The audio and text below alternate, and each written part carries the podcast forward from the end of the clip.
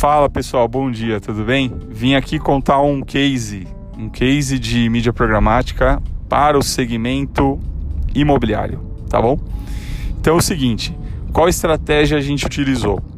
O mercado imobiliário normalmente usa já as ferramentas mais mais tradicionais aí, né, da mídia online. Então eles usam o Google Search para comprar as palavras-chave, usam os portais verticais.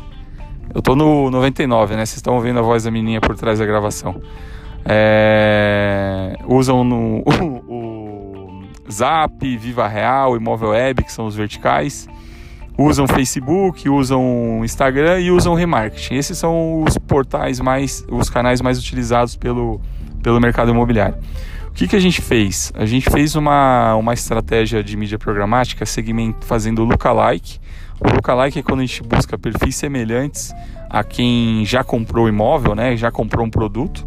Então a incorporadora passou para a gente uma base de e-mails e CPFs de pessoas que já tinham comprado, a gente buscou isso via DMP, via mídia programática, para encontrar perfis semelhantes.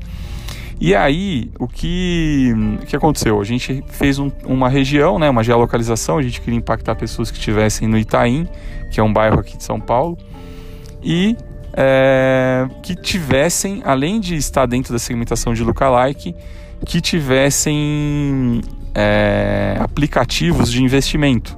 Então a gente segmentou aplicativos como o BTG é, e também aplicativos como o XP Investimentos.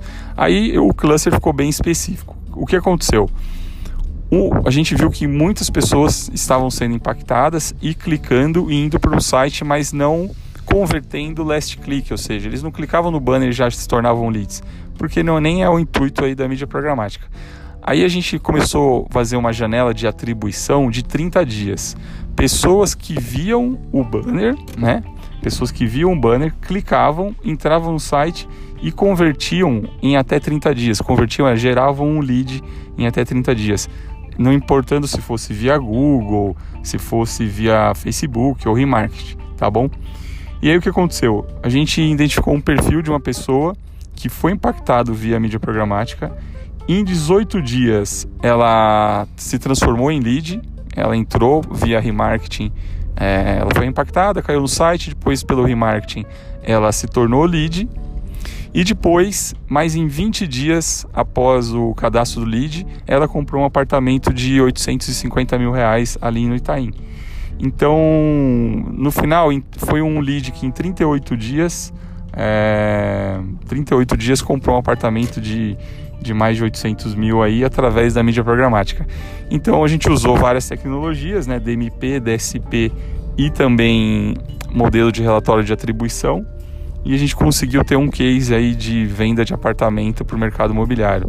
Mas lembrando, né, a mídia programática é topo do funil, não é ela que vai garantir a venda, são é, o conjunto das estratégias.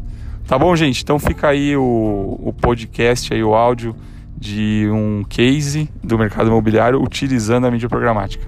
E aí nos próximos dias eu posto e vou comentando mais cases aí de outros segmentos, tá bom? Valeu, um abraço.